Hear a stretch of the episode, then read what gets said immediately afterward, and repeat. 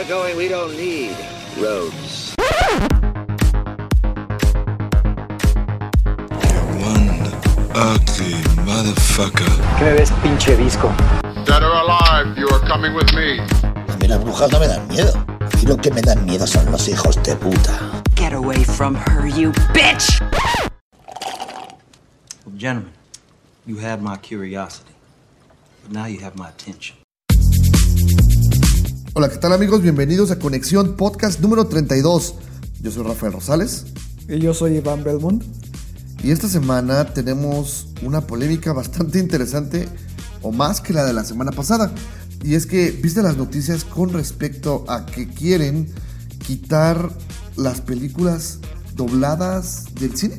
Sí vi la noticia y se hizo un desmadre en redes sociales, pero eh, la Asociación Mexicana de Artes Cinematográficas ya salió a emitir un comunicado al respecto y Ajá. dijo que lo citaron mal, que ellos no pretenden eso en realidad. Es la academia, ¿no? El- Así es. Ajá.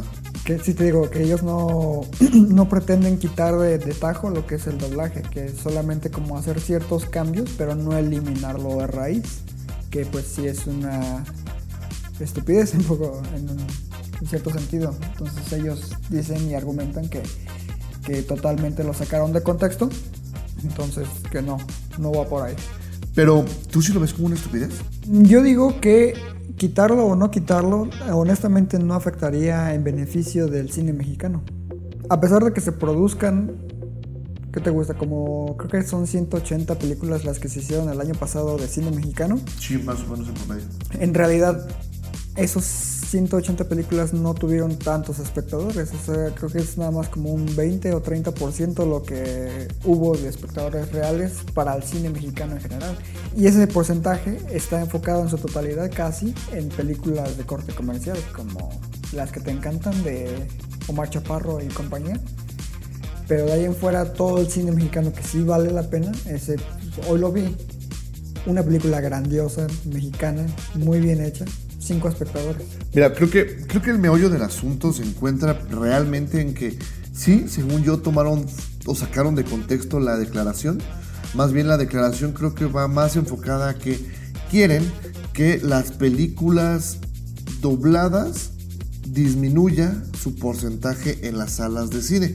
Ejemplo, que ya no lleguen tantas películas, este, no sé, que ahorita ya está Chucky, está doblada. Tengo la duda de si tal vez, no, creo que no. Ya me acordé que nos mandaron un audio de lo que es este Guadalajara, donde nos dan un vistazo a la voz en español de Chucky y sí está muy gacha. Por ejemplo, eh, el año pasado vimos Halloween en doblada. Y ese doblaje en especial es muy malo. Y antes no llegaban a ese tipo de películas. Era, era su lenguaje original, subtitulado, y era lo que veías en salas. Claro, donde empezó el mame es de que según esto iban a dejar a mil actores de doblaje sin trabajo. Que di- dicho sea de paso, lo hemos dicho hasta el cansancio aquí. El doblaje mexicano es muy bueno. Pero eh, este, creo que eh, lo, lo descontextualizaron todo, ¿no? Ellos lo que decían es que sí, el doblaje tiene que seguir existiendo porque en, la, en los Blu-ray es uno de los, ¿cómo se dice? De los servicios básicos que dan, que es traer su, versión en, en- en español, ¿no? Sí. Y a decir verdad es que las nuevas generaciones se han acostumbrado mucho a consumir contenido en español. Ya no se lee tanto como antes. Entonces, te digo, independientemente de que lo llegasen a quitar o no, yo creo que eso no soluciona el problema. El problema viene ya de, de raíz, entonces ahí habría que implementar como cierta educación a las nuevas generaciones desde un nivel escolar. Este, que meterles o inculcarles clases de, de artes, apreciaciones, etcétera, como para mejorar en ese sentido el consumo de- del cine, ¿no? Lo que sí es una realidad es que, por ejemplo, a mí, a mí, a mí, a mí, eh, no me molestaría que sí redujeran el número de, de películas dobladas. Sí, a mí tampoco, porque hay ocasiones en que nada más llegan películas dobladas y si quieres ver algo en su idioma original no hay de otra. Exacto. Aparte, me queda claro que todo es un negocio, pero también es que las cadenas de cine a veces te ponen eh, en español o dobladas 25 horarios y solo una subtitulada Y y, en un noche. horario o, o muy temprano así de las 2.35 entre semana pues oye, o muy noche, ¿no? 10.40 por allá. Y que eso lo hacen precisamente porque saben que nadie va, entonces como ellos tienen que reportar eh, como la cantidad de espectadores, con eso ellos justifican el hecho de que nadie se presenta en esas funciones para poderlas quitar. Y que no creas porque también nos ha tocado ir a esas funciones, pues a veces preferimos verlas en idioma original y tienen buen número de... No a veces. Siempre. Bueno, yo sí siempre. No, a mí yo sí hay unas donde de plano sí, sí, no. Pero la mayoría sí están de todos modos con, con buenos números. Ok, pues sí, esa es una de, más que noticia, pues es una polémica que esta semana estuvimos por ahí este, teniendo, además de lo de Justin Bieber con Selena Gómez. ¿Sí viste?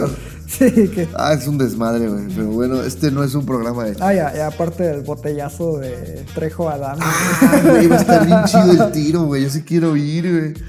¿Tú quieres Team Trejo o Team Adame?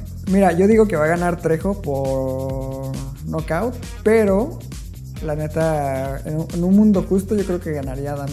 O debería ganar Adame mejor. ¿Pero has visto los videitos donde el güey acá entrenando que porque según es tinta negra y dando sus Sí, güey, pero sí sabes cómo surgió el problema, ¿no? Todo, ¿No? vi- todo viene de años atrás. De hecho, hace rato estaba leyendo ahí un resumen desde que incluso fue. Ya es que él tenía como ciertas participaciones en programas, ¿no? De que Sí, de los de la mañana, el Carlos Trejo. de videos y así, ¿no? Entonces por ahí hubo un caso de una chica que supuestamente estaba poseída y se hizo muy famoso, entonces lo empezaron a jalar a otros lugares aparte del de Adam, eh, otro rollo, etcétera. Y resulta que el video pues, era fraude, ¿no? Porque la chava en cuestión no estaba poseída, tenía epilepsia. Y entonces la chica demandó a Trejo por haber utilizado esos videos sin su consentimiento, aparte de que era menor de edad. Y pues creo que era como muy gráfico en ciertos momentos, la neta yo no lo vi. No, tampoco. Entonces mandaron a testificar a Adam como testigo y obviamente lo expuso como fraude, ¿no? Entonces desde ahí está el, el tiro con, con ese caso y creo que pasó un año en cárcel Trejo. Entonces él culpa a Adame directamente por, por eso, cuando en realidad el de la culpa fue por andar de pinche fraudulento. Órale, no sabía nada, güey. Que hagan película, güey. En vez de hacer una de cañitas, que hagan película de eso, güey. Sí estaría interesante, fíjate. Documental. güey. ¿Quién sería un buen Adame, güey?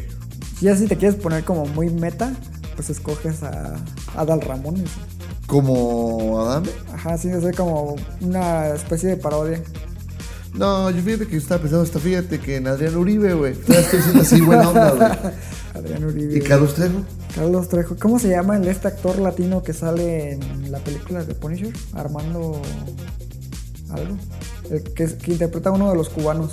Que es el que, es el que cachetea a un güey, a un reportero. Tienes razón, güey. El que, El que dice- Y ya no me falta el respeto. es el güey, el nuevo Juan del Diablo, güey, de la última novela de Corazón Salvaje. Pues es un cabrón, no sé cómo se llame, güey. Pero bueno, este ya nos convertimos en chapoy, güey. Entremos a, en materia nuevamente. Este, y precisamente esta semana vamos a empezar por las películas, pues porque realmente no hay casi nada que resaltar, más que las dos películas que vio Iván, según él. no digo si así las vio, pero él dice que hay que resaltarlas. Porque las dos que yo vi, la neta, sí son una patada en los huevos. Entonces vamos a empezar precisamente con la película mexicana que vio Iván esta semana. ¿Qué, ¿De qué se trata, Iván? La película se llama El sueño de Maracame. Es una película escrita y dirigida por Federico Cecchetty. Eh, básicamente se enfoca en lo que es eh, la comunidad huichol, eh, lo que es la temática de los huicharicas y un territorio muy sagrado para ellos que actualmente se encuentra en, en peligro. Supuestamente fue llamado por la UNESCO como eh, territorio sagrado, entonces se debe de proteger a toda costa, pero tú sabes, ¿no? México es México, todo se puede. El Los intereses primero, ¿no? Exacto, entonces el gobierno eh, por ahí dejó y dio- concedió ciertas concesiones a Canadá para extraer plata en, en dicho territorio, que es- se le conoce como Wirikuta a ese territorio. Ese es como ya tema aparte, ¿no? Pero la película aborda de cierta manera este, este problema, digamos, La película se enfoca en un joven llamado Nieri, que próximamente se va a convertir en un maracame. Maracame es como una de las figuras más importantes de- dentro de esta comunidad. Su papá es precisamente el maracame actual y lo está como entrenando, ¿no? Le está enseñando los, los ritos, los cantos, etc. Pero eh, lo interesante de la película es que este chico, a pesar de que sí tiene aprecio por su papá y sí tiene aprecio por su cultura, etc., también tiene como esta onda de rebeldía personal en la cual él desea convertirse en un músico exitoso, ¿no? Por ahí participa de vez en cuando con una banda de jóvenes eh, en lo que es como música tipo, ¿cómo decirlo? Regional, pero para dar conciertos y así. Entonces su papá ve con malos ojos esta orientación del chavo, ¿no? Entonces él tiene como ese conflicto interno entre si seguir su sueño o cumplir con su responsabilidad con, con su pueblo ¿no? y con su cultura. Entonces la película te presenta una serie de, de circunstancias en las que se le pone a prueba y él tiene que, que decidir qué es en lo que se quiere convertir, si en un músico o de plano ya en el, en el maracame. Y lo que me encantó de, de la película es que todo se maneja a través de momentos muy oníricos esta cultura maneja mucho lo que es la interpretación de los sueños. Entonces por ahí te... te- Son peyotazos, ¿no? Sí, entonces manejan muchas simbologías y momentos muy interesantes a nivel visual y sonoro que le dan como un plus muy, muy importante a la película. El personaje de- del chico me parece muy bien diseñado, el del papá también. La película en general me parece una obra muy destacable, de lo mejor que he visto del, cine mexicano en el transcurso del año. Y tiene uno de los tercer actos más, este, más bien logrados que, que yo haya visto dentro del cine mexicano. El, lo que podría considerarse el epílogo, que en sí es solo una pequeña escena, me gusta sobremanera. Sobre todo por la forma en que se representa eh, precisamente esta amenaza que te digo de, de la minería de Canadá hacia esta zona en específico. Pero en general, yo la verdad la recomiendo ampliamente y, te digo, estaba muy triste porque solamente habían cinco personas en la sala en la, en la función en la que la vi, pero es altamente recomendable. Ok. Y eh, el director, la verdad es que me sorprende su filmografía, la verdad es que es muy corta, son puro cortometraje. Y este es su, su ópera prima. Sí, que de hecho, bueno, yo había tenido oportunidad de ver un pedazo hace unos años en el Festival de Cine de Morelia, no recuerdo en qué edición fue, pero que incluso estuvo, eh, bueno, estuvieron algunos de los miembros del elenco, incluso atendieron con, con sus trajes tradicionales huicholes. Eh, pero yo, bueno, en aquella ocasión me tuve que salir porque tenía otro compromiso, pero por fin ya la pude ver en su totalidad y salí muy, muy satisfecho. Muy bien. Entonces, nada más para, para recapitular. Véndemela en dos palabras. Buena película. Güey, qué fácil. Ok, pues sí, la verdad es que eh, yo la verdad no me llamaba la atención, nada, no, no te voy a mentir. Pero ahora con lo que dices y lo que estuve revisando por ahí en internet, este, sí me llama mucho la atención. Voy a tratar de, de darle una oportunidad porque la verdad este, a mí me tocaba verla y te la cambié porque... Porque que, querías ver la que precisamente vas a comentar en este momento. Sí, ah, sí. y precisamente cambié el, sue- el sueño del Maracami por ver una película bastante, bastante, bastante, bastante mala que se llama Poms. En, en México llegó bajo el título de eh, Mejor que Nunca, la cual es una película pues de una trama bastante predecible y creo que ni siquiera ese es su, su problema. La película es interpretada por Diane Keaton, que de plano ya está muy grande.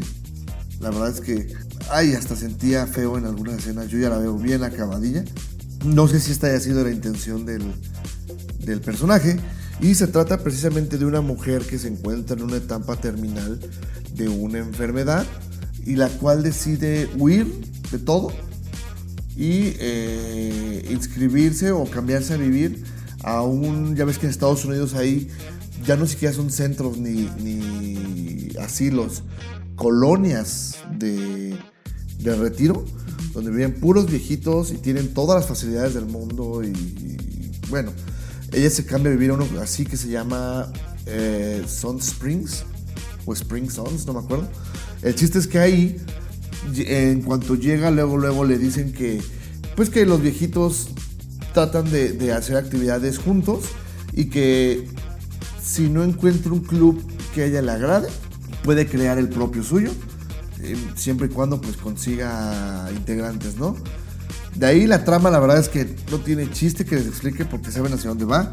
El chiste es que eh, ella decide conformar un grupo de porristas, o mejor dicho, de viejitas que aprendan a, a ser porristas y pues se empieza a juntar con otras señoras.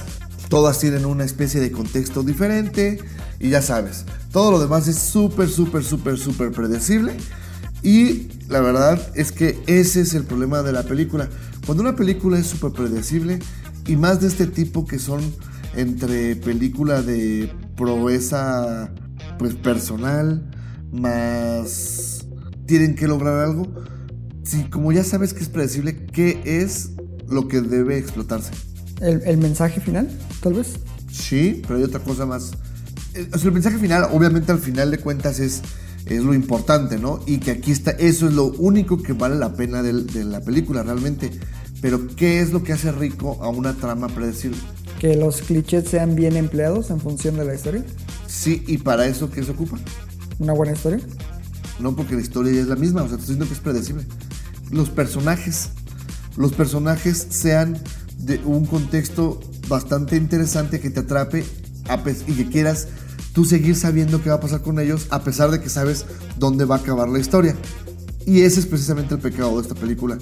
Todas las viejitas tienen un contexto, pero no te lo explican, te lo dejan ver muy por encimita, así de, ya sabes, la clásica que el, el hijo no la quiere dejar que haga esta cosa porque pues ya está muy grande. El clásico que, es, que no la apoya porque es machista, ¿no? El clásico que sí la apoya, que porque Tú puedes, mamá. Ajá, cosas así, ¿no? Los esposos también juegan ahí su rol. Eh, es más, no la viste y tú ya sabes quién fue el villano. No me acuerdo ni del trailer, güey. No, necesitas verlo, güey. O sea, te digo, la serie, la película es una historia que has visto mil veces, es mil predecible. ¿Cuál sería la única fuerza opositora? Eh, probablemente el encargado del geriátrico. Exacto, y que se opone a que hagan eso. Porque es mal visto. Que- Porque según ridiculizan a las señoras. Entonces, ve, o sea, yo entré, dije, es una película que se ve tierna, vamos a ver. No, lo importante está en su mensaje que sobre la discriminación que se le sigue haciendo, yo creo, a nuestros adultos mayores y cómo hay actividades que, toda- que ellos pueden hacer perfectamente para dignificarlos y la verdad eh, a nosotros nos cuesta trabajo aceptarlas. Fuera de eso, la película no tiene ningún chiste. Diane Keaton, como te digo, yo ya la veo muy acabada. Sí está muy acabada, la verdad. El único personaje que me gustó fue el de Jackie Weaver, que interpreta una viejita que se llama Cheryl, que es como la cómplice de, de Marta o Diane Keaton. Y ella es el único personaje como que resalta porque es el, es el comic relief, tiene una, una personalidad bastante interesante, solitaria pero interesante. Luego hay una historia ahí de, de una muchachita con un chavillo que es la que los entrena, pero como que no, no te explican, o sea, es- estás viendo consecuencias en su vida por entrenarlas, pero nunca te explican. Nada más van, van una escena de, no, pues te vamos a sacar del equipo porque estás entrenando viejitas. Siguiente escena, no pasó nada, ella siguió entrenando y ya hasta el final te dicen así de, ah, y la sacaron. y yo sé que es spoiler, pero la verdad es que no vale la pena. Yo sí salí muy decepcionado, esperaba mucho más. Tú me decías, este, Que, era una copia de Hombres al Agua, ¿no? Exacto, pero no. Hombres al agua precisamente tiene es todo lo contrario. Tal vez la historia es muy similar porque empieza con un grupo de personas especiales. Acá son deprimidos, acá son viejitas. Tienen que llegar a un punto que es acá ganar el concurso de natación sincronizada. Acá es ganar el concurso de Porristas. de porristas. Pero el trayecto es lo que es muy diferente. Y en Hombres al Agua, sus personajes son graciosísimos. Acá, la verdad, no recuerdo una carcajada que me hayan sacado. ya para cerrar, es una película de mamá. Vi varias señoras adultas y como que sí salieron con el disfrute, así, ah, pues está padre. Pero este, pues vayan a verla con bajo su riesgo. Con reservas. Sí, exacto. Ok. Eso es en, en cuanto a mejor que nunca. Y ahora sí vamos a pasar a una película que tú le tenías bastante ganas, ¿no? Así es, eh, una película que ya habíamos mencionado en algunas ocasiones en el podcast. Eh, una película rusa que es del 2018 pero apenas llegó aquí a México este año. Es una película dirigida por Kirill Serebrennikov, es un poco trabalengua su, su nombre, y es escrita por Mikhail Aidov, Lili Idova y el mismo director, protagonizada por Teo Yo, eh, Romas Ver e Irina Starchenbaum. Eh, básicamente se enfoca en lo que es un, un trío de personajes en la década de los 80 en Leningrado. Eh, en aquel entonces pues era bien sabido que, Rusia eh, limitaba y de cierta forma censuraba todo lo que era este ambiente de- del, del rock en su país. Obviamente lo que era la nación sedienta de este contenido, pues trataba de encontrar como espacios alternativos y hasta prohibidos para poderlos consumir, ¿no? Entonces, eh, te digo, esta historia se enfoca en tres personajes. Uno se llama Víctor, Víctor Tsoi. El otro es Mike Naumenko. Y el tercero es su esposa, que se llama Natalia. Eh, estos tres desarrollan una especie de triángulo amoroso en el transcurso de la película. Pero lo interesante es la forma en que está construido este filme, porque acto tras acto te va narrando de forma muy sutil como el contexto sociopolítico y musical de la era. Hay, hay escenas muy interesantes donde artistas intentan meter sus canciones en cierto lugar que se llamaba el Club del Rock, que era el único espacio donde podían interpretar sus canciones y sus actos frente a un público, pero eso sí, bajo la observación del gobierno ruso, ¿no? Entonces, si había alguna letra en tu canción o algún vestuario extravagante, ellos te lo prohibían. Entonces tenías que acoplarte mucho a lo que ellos eh, quisieran. Y lo que resulta precisamente interesante, y te lo comentaba hace rato, es que toda esta creatividad reprimida, todos estos sentimientos de represión, se ven reflejados a través de secuencias un tanto igual que en Maracame oníricas, que rompen con la cuarta pared eh, de forma muy inteligente, crean secuencias muy muy padres de musicales, casi rayando en- precisamente en el género musical. Eh, yo creo que es una película que cumple en muchos sentidos, en el sentido visual, sentido sonoro, la banda sonora es increíble, de hecho yo salí, yo no me quería salir de la función hasta que no acabaran todos los, créditos. Es una película muy muy bien hecha, se nota que la hicieron con mucho amor, porque precisamente estos personajes son históricos, o sea, son, Sí. son basados en personajes reales y me gusta que no es como la típica biopic, ¿no? Así de desde chiquito, como este... Como. Eh, Exacto. No, aquí van directo a lo importante, a lo que aportaron a Rusia y al, y al movimiento musical de aquella época. Me gustan las referencias que toman porque se enfocan en, David Bowie, en Velvet Overground. eh, muchísimas referencias para los amantes del rock. De hecho, por ahí, no es spoiler, pero tiene una de las secuencias, entre comillas, de suicidio más creativas que he visto jamás. Eh, de, verdad, la película es un, es un deleite visual y sonoro. Yo la recomiendo también mucho si tienen una oportunidad de verla. Muy bien. ¿Y sabías que, por ejemplo, el director ah, Kirill Serebrennikov fue arrestado en el 2017 y que a pesar de estar arrestado se las ingenió con su equipo para estar recibiendo paulatinamente el material conforme él iba editando y les regresaba con anotaciones, no aquí córtale, aquí muévele, aquí cámbiale, así. Y de hecho prácticamente la película fue editada con él pues En- este, en preso, ¿no? En arresto domiciliario. Sí, de- y de hecho, si llegaras a ver el resultado de la edición, te caes. O sea, es, es impresionante el, el montaje de la película. Neta, está muy. O sea, güeyes que están ahí todo el tiempo y no la libran y este chavo... No saliendo de casa. Así. Neta, es, es una experiencia que yo recomiendo totalmente. La película, nada más, eh, refrescame, ¿en, ¿en qué edición de Cannes fue que... 2018. El año pasado? Ajá, estuvo, bueno, estaba en competencia por la Palma de Oro, no la ganó, pero ahí estuvo. Ok. Entonces, sí la recomiendas ampliamente.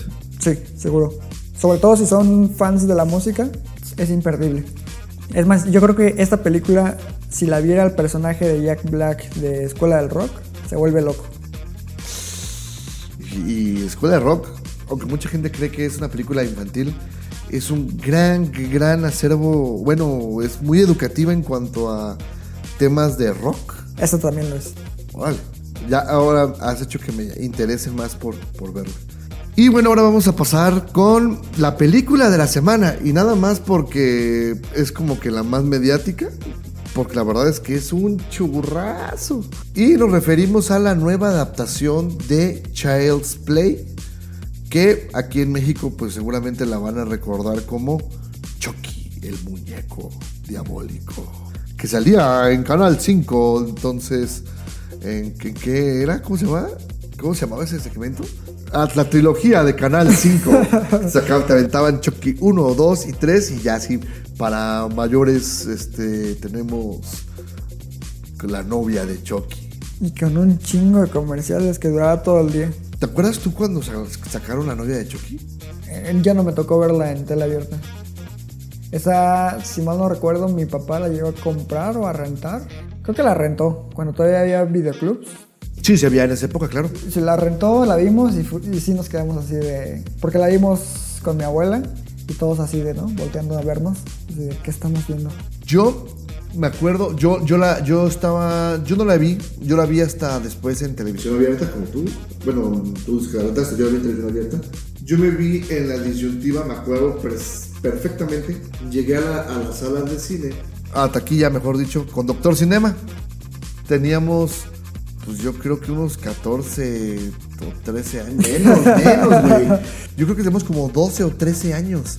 Y estábamos así, no, pues ¿qué vemos? Y estaba la novia de Chucky. Y pues, pues, la novia de Chucky.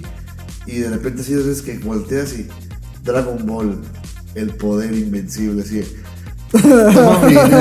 y nos metimos a ver Dragon Ball, el poder invencible, que fue la primera película de Broly.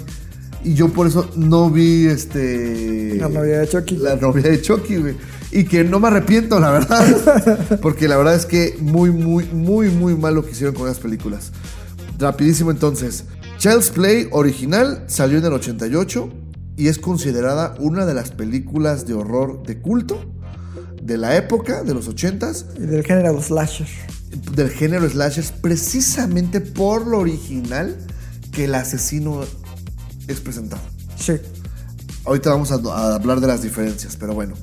En esta nueva adaptación de, de la película, ya no quiero hablar de ella, güey. No mames, es que Ya te agüitaste. sí, ya me agüité. Bueno, tuvieron que pasar que 21 años para que nos dieran esta, esta nueva adaptación, la cual es dirigida por Lars Klebberg, que es un director de cine de horror, que viene de hacer precisamente una película pues de bajo presupuesto, muy serie B, que se llama Polaroid, que ya sabes, este es una cámara que tiene este una maldición, te toma una foto y pues ahí te pasa algo, la- sales pues de una manera terrorífica en la foto que imprime y eso le va a pasar al que le tomaron la foto, ¿no? La verdad es que el director no tuvo buenas críticas en esa y se nota eh, acá su falta de pericia a la, a la hora de dirigir este tipo de, de películas. La nueva Child's Play aquí en México se llamó El Muñeco Dia- Diabólico, que de hecho todo el mundo siempre las, las ha llamado Chucky, pero pues no se llaman Chucky, güey. Hasta las últimas, ¿no?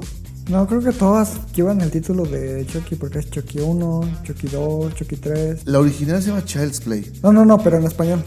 Ah, en español sí, Chucky. Chucky 1, 2, 3, novia de Chucky, el hijo de Chucky, La maldición de Chucky. la semilla de Chucky. Algo así. El culto de Chucky, creo. Entonces la maldición y el culto de Chucky. Ajá. Pero en inglés son Child's Play 1, 2 y 3 y después ahora sí Pride of Chucky. Bride of Chucky, The Seed of Chucky, Cult of Chucky. Cursed es la penúltima, la maldición, y el Cult es el- el- el- la última. Pero bueno, ya, ahora sí, entremos en materia. Eh, esta nueva película es protagonizada por Audrey Plaza, que si la recuerdan es una chica que sale en Scott Pilgrim que cuando dice groserías se le tapa la boca con una este, censura negra. Aparte también es la chica que seduce, o mejor dicho, se seducen mutuamente junto con Robert De Niro en la de Bad Grandpa. Ah, correcto, correcto. Sí, es cierto. Y también está el, su hijo que se llama es Brian Tyree Henry. Y llamaba mucho la atención porque se anunció que Mark Hamill, además de ser, iba a decir Anakin, además de ser Luke Skywalker, es famoso por prestar su voz para varios personajes icónicos, de hecho, dentro del doblaje, entre ellos el Guasón y ya. no, Tiene otros, ¿no? tiene otros, eh, pero el más reconocido obviamente es el Guasón. También ha sido villano de Flash, The Trickster. ajá, Trickster, etcétera. Entonces, como actor de doblaje es muy bueno, entonces esto le da como cierto plus a, a la película en cierto modo, ¿no? Y ahora sí, vámonos con la trama. La trama, pues es, en pocas palabras, la misma.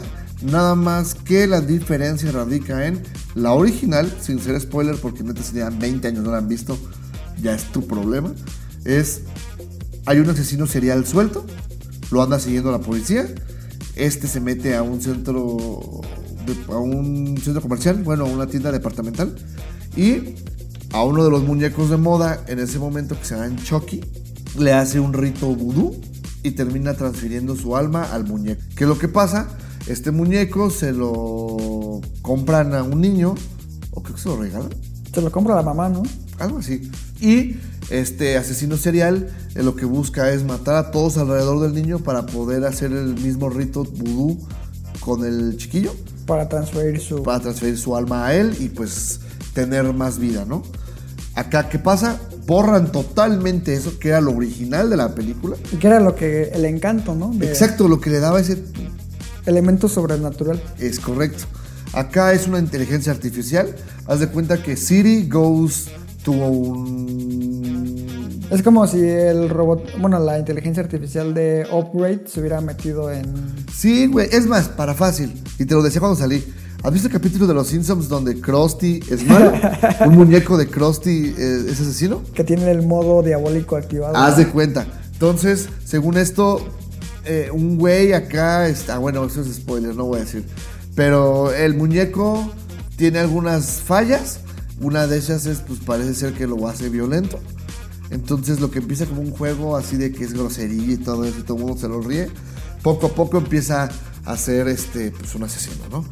Eh, pura inteligencia artificial. Por lo tanto, abusan de la onda de que sea una inteligencia artificial y según ellos quieren ser gore, pero lo, lo- lo- las escenas gore que usan al final terminan siendo más como de humor. ¿Voluntario o involuntario? No, voluntario. Así las tenían planeadas, me queda claro. Ok. Entonces, híjole, el diseño del Chucky está bien feo. El original. Está bien bonito el El original. original, antes de todas esas chingaderas de que le cosen la cara y se ve bien cholo, estaba bien terrorífico. No, y aparte la versión original, aún antes de que sea poseído, el muñeco como tal, está bonito. Sí. Porque se ve como tierno. Y el nuevo no. No, está feo. Está bien, bien feo. Este, la verdad es que yo salí muy, muy decepcionado. Yo esperaba algo mucho mejor. Por ahí he estado leyendo en internet que dicen que al menos intentaron ser creativos con el nuevo origen. A mí no me parece que, que dé para que tú digas, pues al menos. ¿No? O sea, la verdad es que fue, es un desastre de película. Pues mira, creo que sí intentaron hacer algo diferente, pero como dices, no lo lograron. Me suena más a un episodio de Black Mirror, por lo que me comentas. Ahora, hay algo que también quería mencionar. Esta película tuvo muchos problemas durante su producción debido a que es la primera película en la cual no está involucrado el creador del personaje. Es correcto, Don Mancini. Exacto. Y pues obviamente el actor, Brad Dourif, el original. Sí. Entonces se supone que eh, esta película tuvo muchos problemas para encontrar lo que fue un- una ventana de lanzamiento, precisamente porque la productora de esta película en específico solamente tiene los derechos de este filme, del original, digamos, ¿no? Pero de momento también se encuentra en producción lo que es una serie donde sí está involucrado Don Mancini para eh, lanzar contenido sobre este personaje. Curiosamente, los derechos que ellos poseen, Mancini y compañía, son los de las secuelas en adelante, ¿no? Menos los de la original. Entonces ahí hay un pedo de derechos que causó todo este problema. Sí, de hecho, es. eh, Haz de cuenta que sigue la línea original, ¿no? La primera es este. El niño y su pelea con el juguete.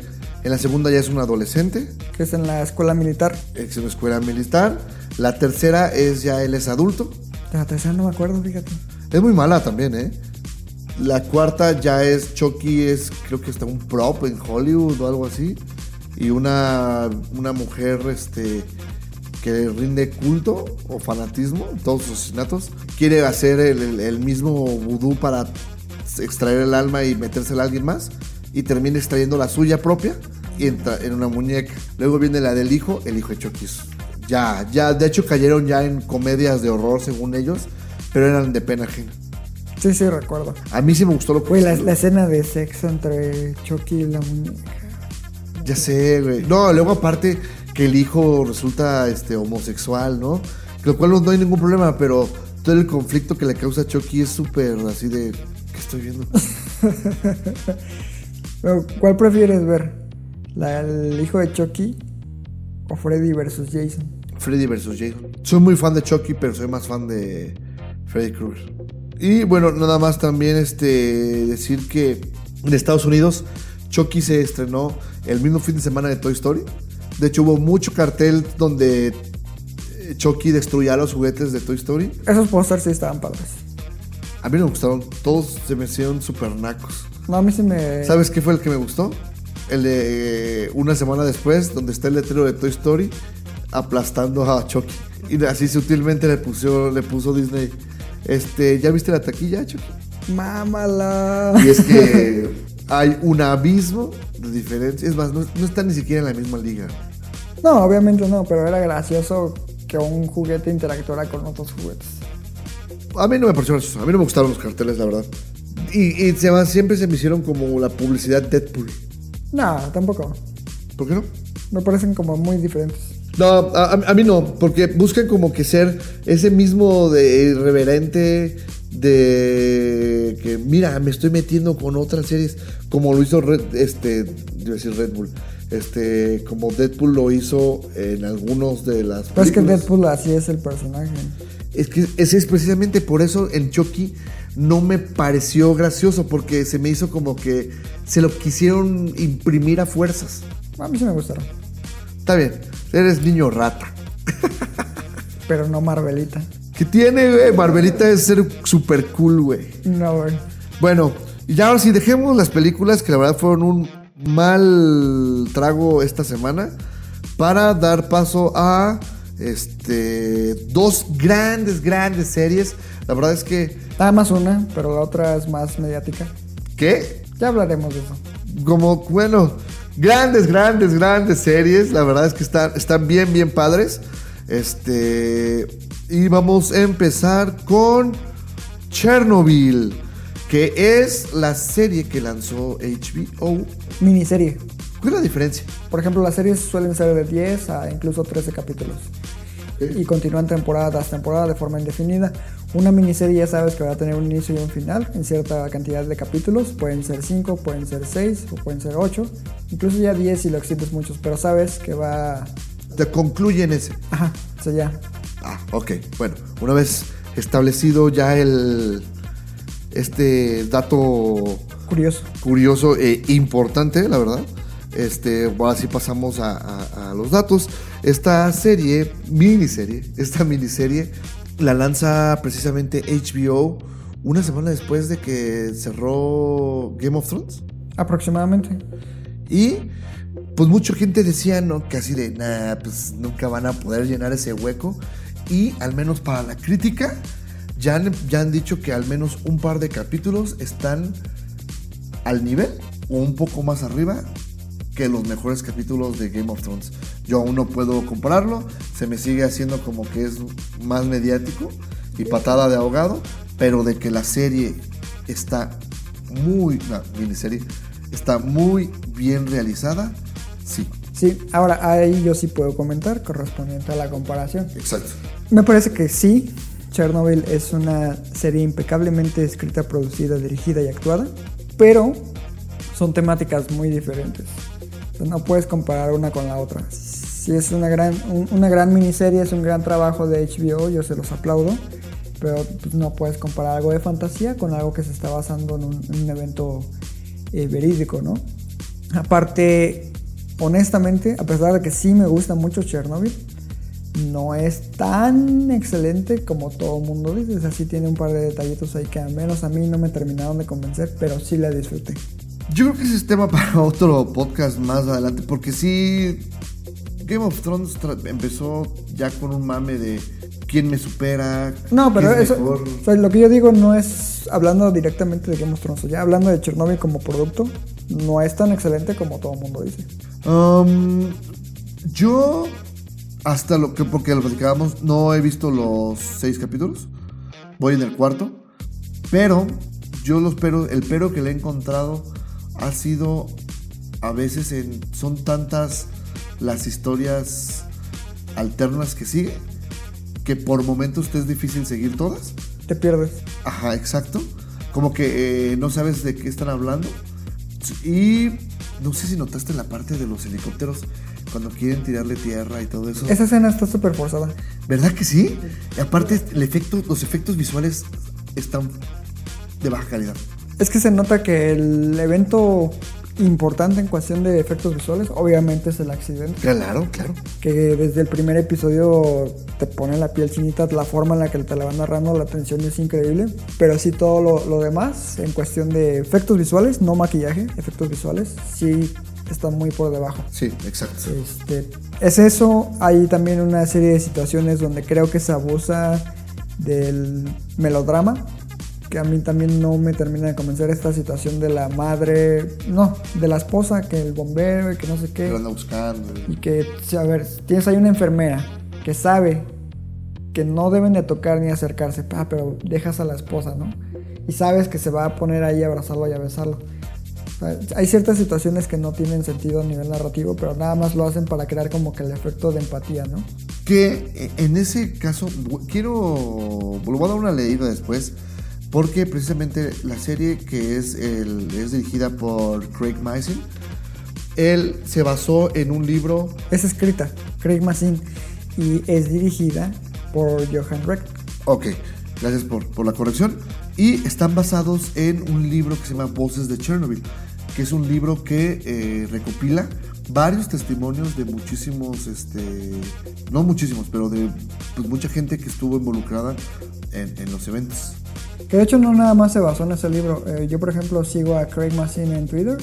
Una vez publicó que iba a publicar de forma gratuita varios de los guiones de los episodios para que lo checaran.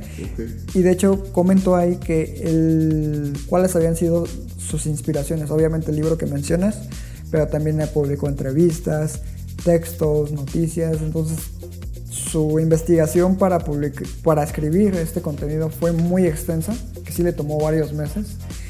Y lo que me llama mucho la atención es que este escritor era guionista de películas como Scary Movie 3, Scary Movie 4, Hangover 2, Hangover 3, o sea, pura basura, y de repente llega con algo tan bueno como Chernobyl.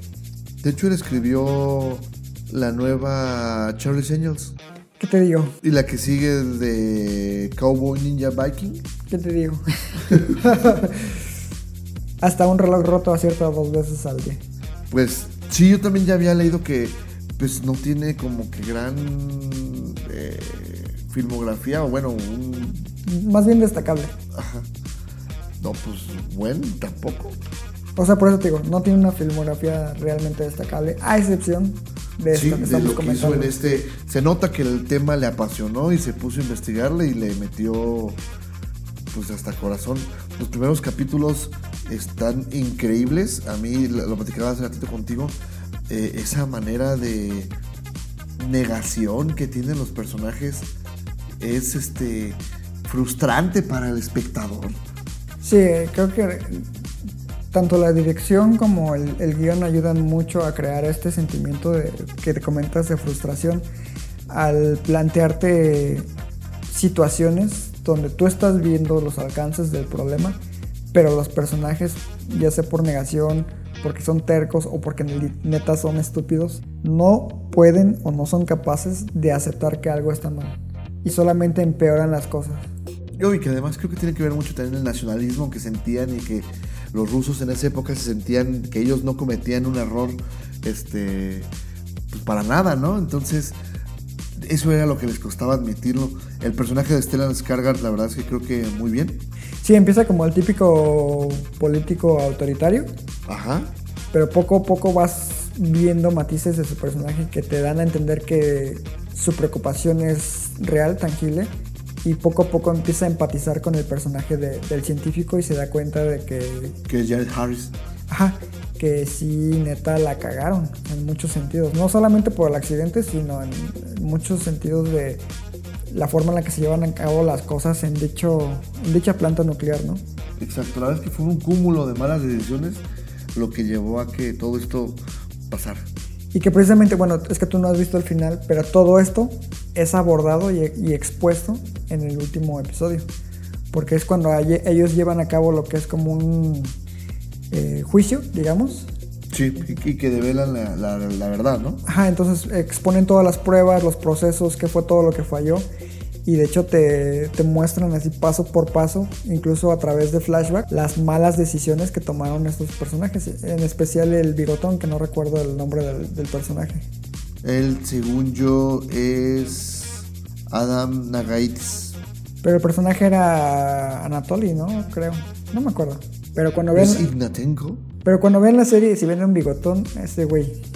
Sí, porque aparte todos los nombres rusos, o sea, como que los, los nombres en inglés ya, ya los dominas, ¿no? Pero todos Ignorovs y, Navansky, todos sí, qué chingados, todos se llaman igual. sí, nada, me acuerdo de Valery, Boris y Anatoly. Sí, pero, pero sí, definitivamente Ahora, ahí viene lo complicado. Está en HBO, estuvo saliendo cada semana un capítulo. Lo pueden encontrar obviamente en HBO Go. Y eh, yo como lo vi, lo vi a través de Cinepolis Click. Entras y pagas, creo que fueron 160 pesos. De hecho, para mí fueron 79, no sé por qué. Puntos. Puntos, sí, exacto. Y este, tienes un mes todo el contenido de de HBO, que no solo tiene Chernobyl, también tiene Game of Thrones, tiene la nueva de Zendaya. Euforia. Ajá, Euforia. ¿Y cuánto te pagó Cinepolis Click por el comercial? Pues este me dieron una membresía anual gratuita. Este. Pero de todos modos, pues es que ahí lo pueden encontrar, güey. De modo que te diga, vean lo pirata en YouTube. No, pues nada más HBO Go y ya, ahí termina. No, no tu. No tu hay más opciones, chavo. No tu comercial. Bueno, en ese caso menciona les de Barry, también está bien perra, la neta. ¿Cuál? Barry. En HBO Go, la, la, la serie de un sicario que por azares del destino termina convirtiéndose en actor. Protagonizada, escrita, producida y dirigida por Bill Hader. Está increíble. ¿En serio? Sí. Ya está en mi top 10 ever de series. O sea, neta, el nivel de dirección y actuación y sobre todo lo que es escritura está muy, muy padre. Le voy a dar una checada después de los Spookies. Para los Spookies está bien chido.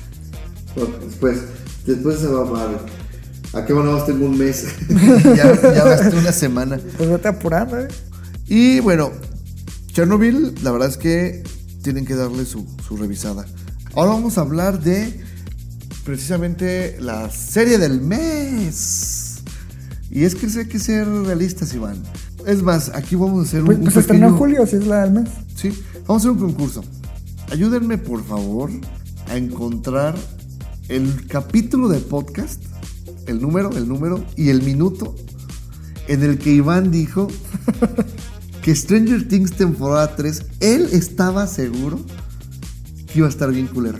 Ah, si lo dijo esas palabras, lo dijo. Al güey que me lo mande, neta, así, así firmado con notario, le pago una entrada al cine para él y un acompañante, güey. ¿Y combo? Nada, ese combo págaselos tú, güey, por mamón, güey. Y es que precisamente la semana pasada, el día 4 de julio, se pasaron de lanza, por cierto, así de jueves la estrenaron a las 2 de la mañana y, y veníamos regresando de ver Spider-Man y ya había güeyes atascados que ya habían visto dos, tres capítulos. Es más, yo cuando desperté, tú me dices, ya vi el primero, güey. Yo así, de, no mames. Es que tenía insomnio, no me podía dormir. Pues dije, pues voy a ver algo y pues ya vi que estaba me puse a verlo. Yo, yo, yo la verdad no pude empezar a verla hasta el viernes en la tarde. Fíjate, estaba en la oficina y ya todos así, güey, güey, güey, Stranger Things, todos. ¡ah! Bueno, pues sí, se estrenó Stranger Things temporada 3. Yo tenía mucho miedo, porque hay que ser realistas. La segunda temporada Fue horrible. no creo que ha sido horrible, pero tuvo muchos, muchos este, altibajos. Sobre todo ese capítulo de los X-Men. Neta, neta. Pero bueno, me queda claro que los hermanos Duffer escucharon todas y cada una de las quejas de los fans y se ven reflejadas. No todas, algunas. ¿Qué, ot- ¿Cuál tú dices que no? Bueno, ahorita llevamos, ahorita vamos a eso. Ok. Y todo esto se ve reflejado en esta nueva temporada, que es la más corta de todas, siendo uno- la primera, sí, sí, sí, sí, que sí. Necio, güey, a la verga, cabrón. Pero todas tienen ocho episodios. No mames, güey. ¿Quieres que te calle el hocico, güey? Lo revisé, güey. Precisamente porque se que sé que una mamada de esas. Lo revisé, güey. Mira, Stranger Things, temporada 1, 8 capítulos, ¿correcto? Te dije. ¿Cuántos tiene la temporada 2? Uno sobra, dos técnicamente. ah, son ah, ocho. Como son diría, ocho. como diría Belmont. Ahí dice 9, güey. Ellos escribieron 9. Ya la mamaste, güey. No, güey. Le sobra uno, güey. Le sobra uno. 7. No, no es la más corta, güey. A ver, a ver, lo tenemos ya grabado. Tú dijiste, literal, y lo tengo aquí grabado. Bueno, Es pero- la temporada más corta. Mámala tú, porque son ocho, igual que la primera. No me dejaste decirlo, güey.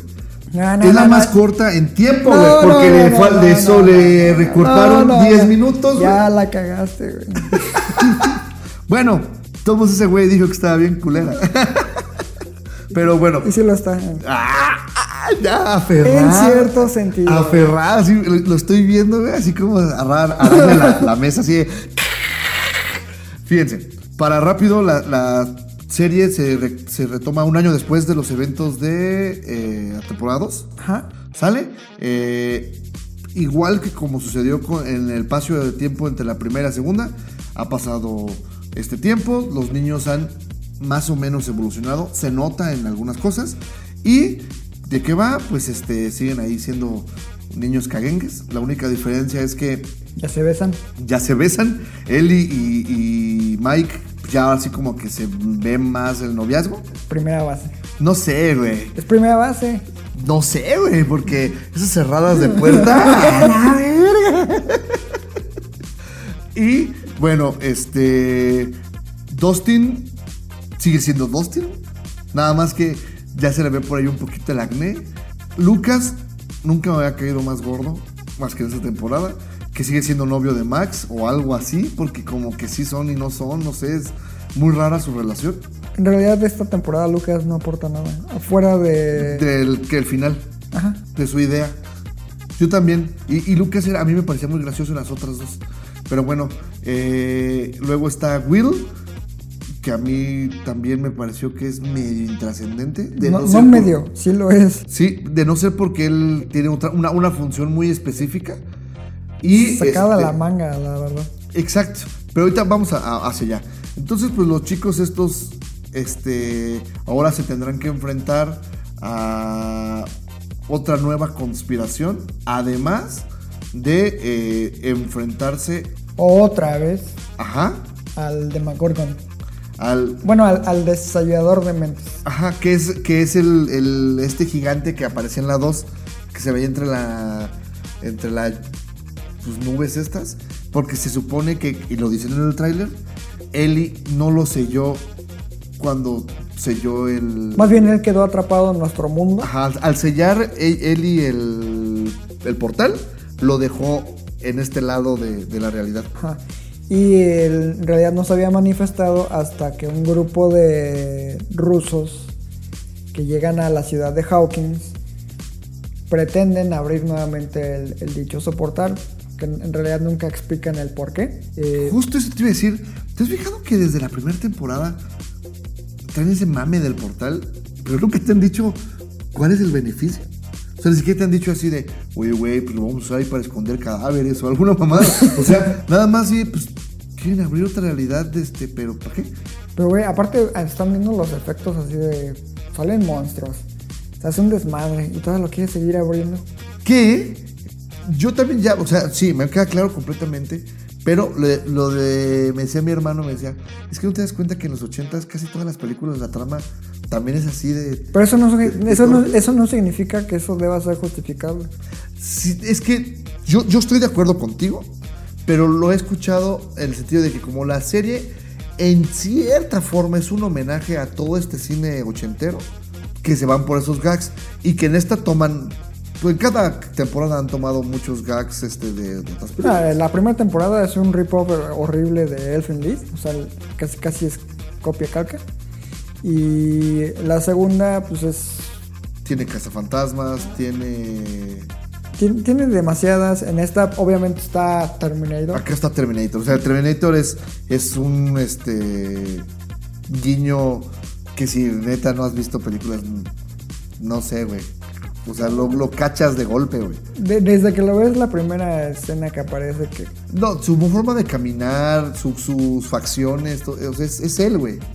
Exacto. Yo te digo, o sea, estoy. mm, ¿Cómo decirlo? Lo que me gustó de esa temporada es de que ciertos personajes mm, me parece que han sido desarrollados muy bien. Me gusta este nuevo tratamiento que le dan a, a Nancy, por ejemplo, en su trabajo. Sí. Se a mí también me gustó el personaje. de Que pues, tú sabes, ¿no? Nancy es como una mujer muy independiente que siempre busca eh, estar al pie del cañón de alguna forma. Entonces ella está tratando, está trabajando en un periódico. En un periódico, sí. Entonces pretende convertirse en una reportera y en una mujer de importancia en dicho lugar. Pero el lugar Pero es... se equivocó de época. Exacto, el lugar está lleno de güeyes machistas misóginos que no la bajan de mesera. Entonces se burlan, le hacen bullying, así horrible. Otro personaje que de hecho creo que es mi favorito ya hoy en día es el de Steve. Para mí la serie es Steve. Steve, Para mí Steve, Wow. Steve tiene lo que es la mejor escena de la temporada, dejando de lado el discurso de, del sheriff, que es cuando están en, en el baño. en el baño. Todo el mundo habla de esa escena, la verdad es que. Y es que el personaje de Steve ha tenido una. Es el, yo creo que el que ha tenido la evolución más contrastante con respecto a quien era en la primera temporada a lo que es ahora. Y la verdad es que se enrostro y se ha ganado un chingo de, morras fans precisamente por este cambio de dejar de ser un pedante, este. Narcisista. Ajá. El popular de la, eh, del pueblo a ser un vendedor de helados. Eh, Aparte está bien chingón su trabajo, güey. No tienen jefes, güey. Pueden comer el helado que quieran, pueden hacer lo que quieran. pueden, pueden no estar y nadie les critica, o sea, está bien trabajar ahí. y aparte, pues esta escena del baño, no la vamos a spoilerear, solo pongan la atención. La verdad es que, aparte, fíjate, yo iba, tú vas un capítulo antes, te empiezan a dar unos guiños. Y yo decía, ay, no, le digo, no pueden caer en ese, porque hay series, hay películas que, que abusan de la parejitis. A todo el mundo quieren emparejar, ¿no? Y yo creí que iban a abusar de eso en esta. Porque ya tenían a Elia con, con este chico, a Max y Lucas, a Nancy y al hermano Byers, que no sé cómo se llama. Ajá, también a, A, a Billy con la señora. a Billy con la señora, que eso no es spoiler, eso se ve desde la 2.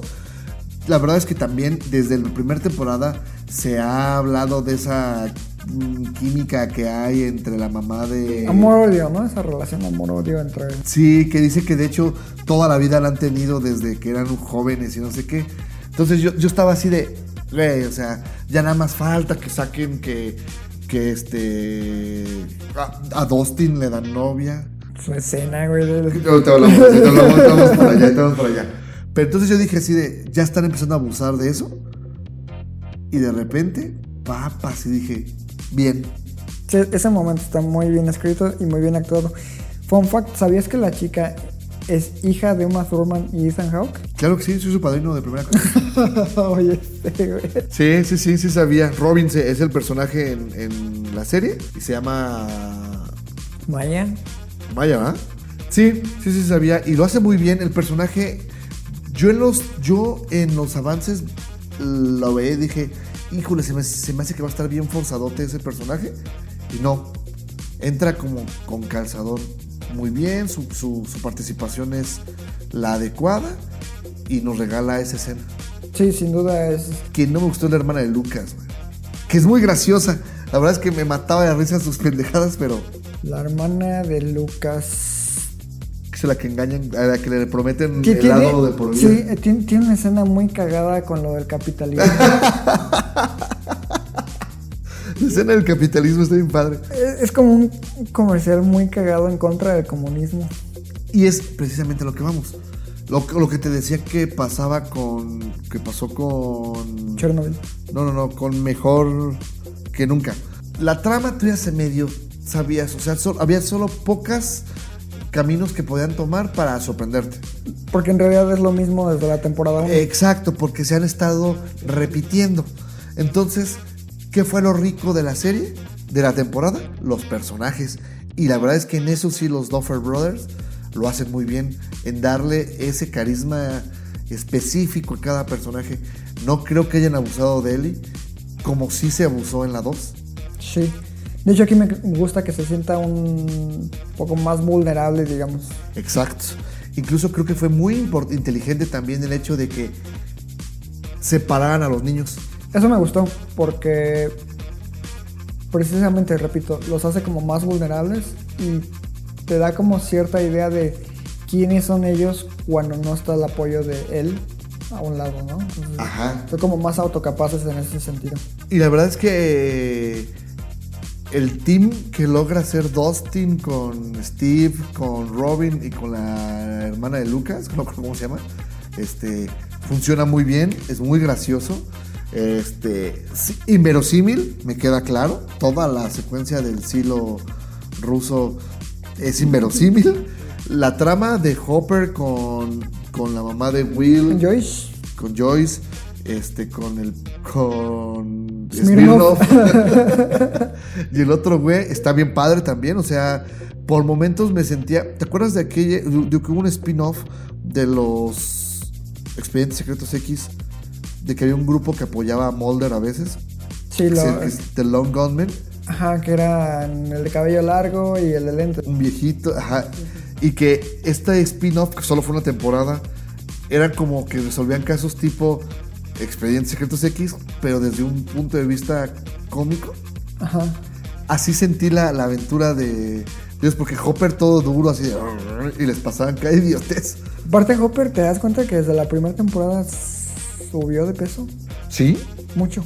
Y, y no es en musculatura, o sea, no, no se está poniendo mamado, está panzón el güey. Y me sorprende porque significa que neta para Hellboy fue puro prostético el que le pusieron. Sí, totalmente. Pero bueno. Y eh, ¿qué, qué más? Algo que se me escape. Ya comentaste, tienes razón. Siguen siendo con lo de eh, el portal, no te explican.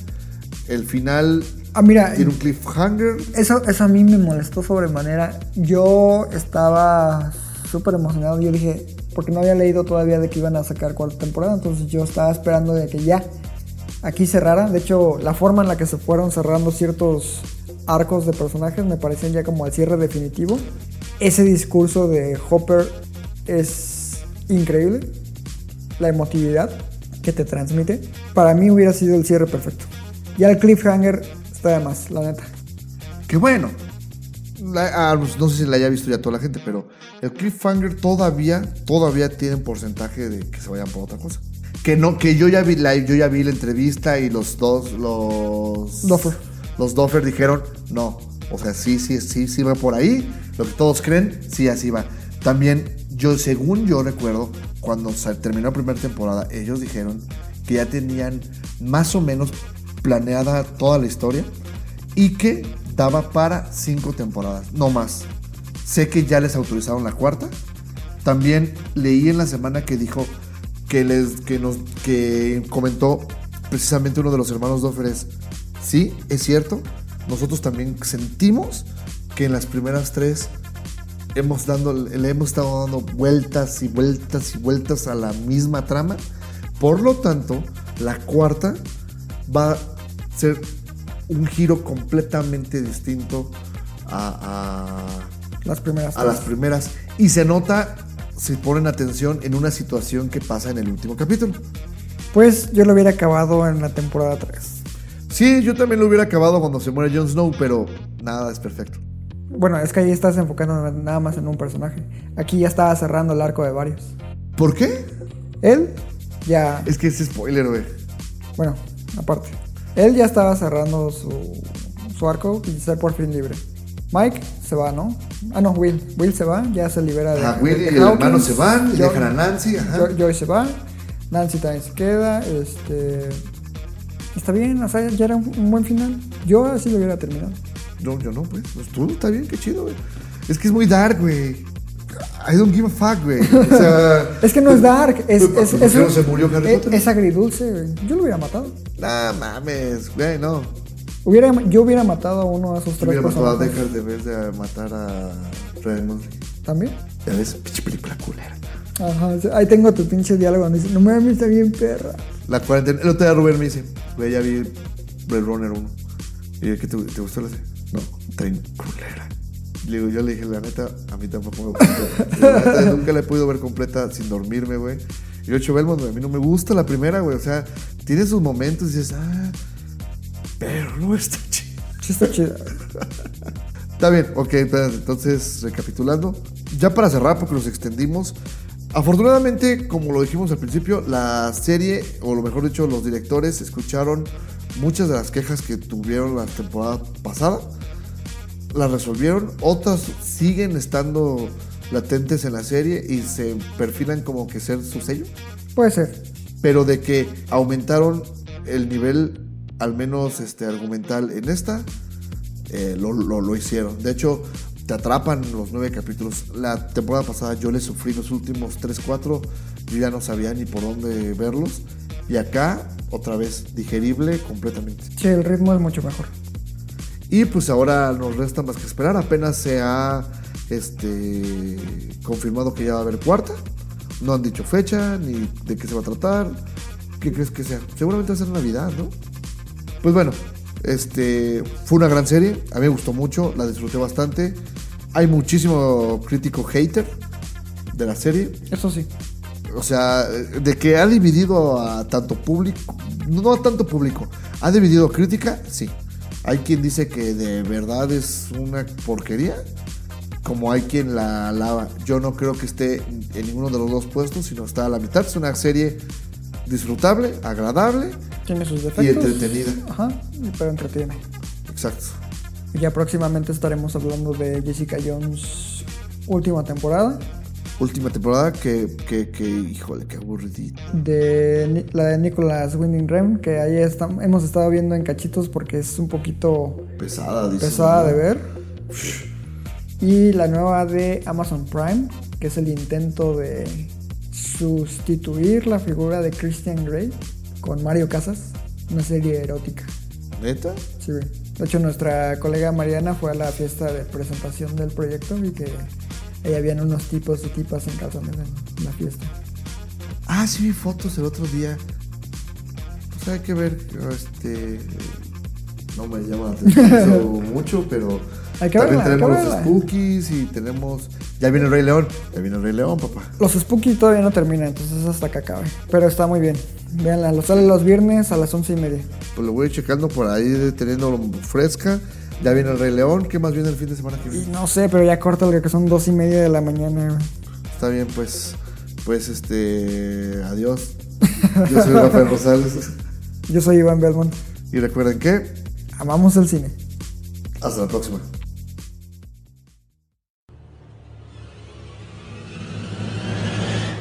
Groovy.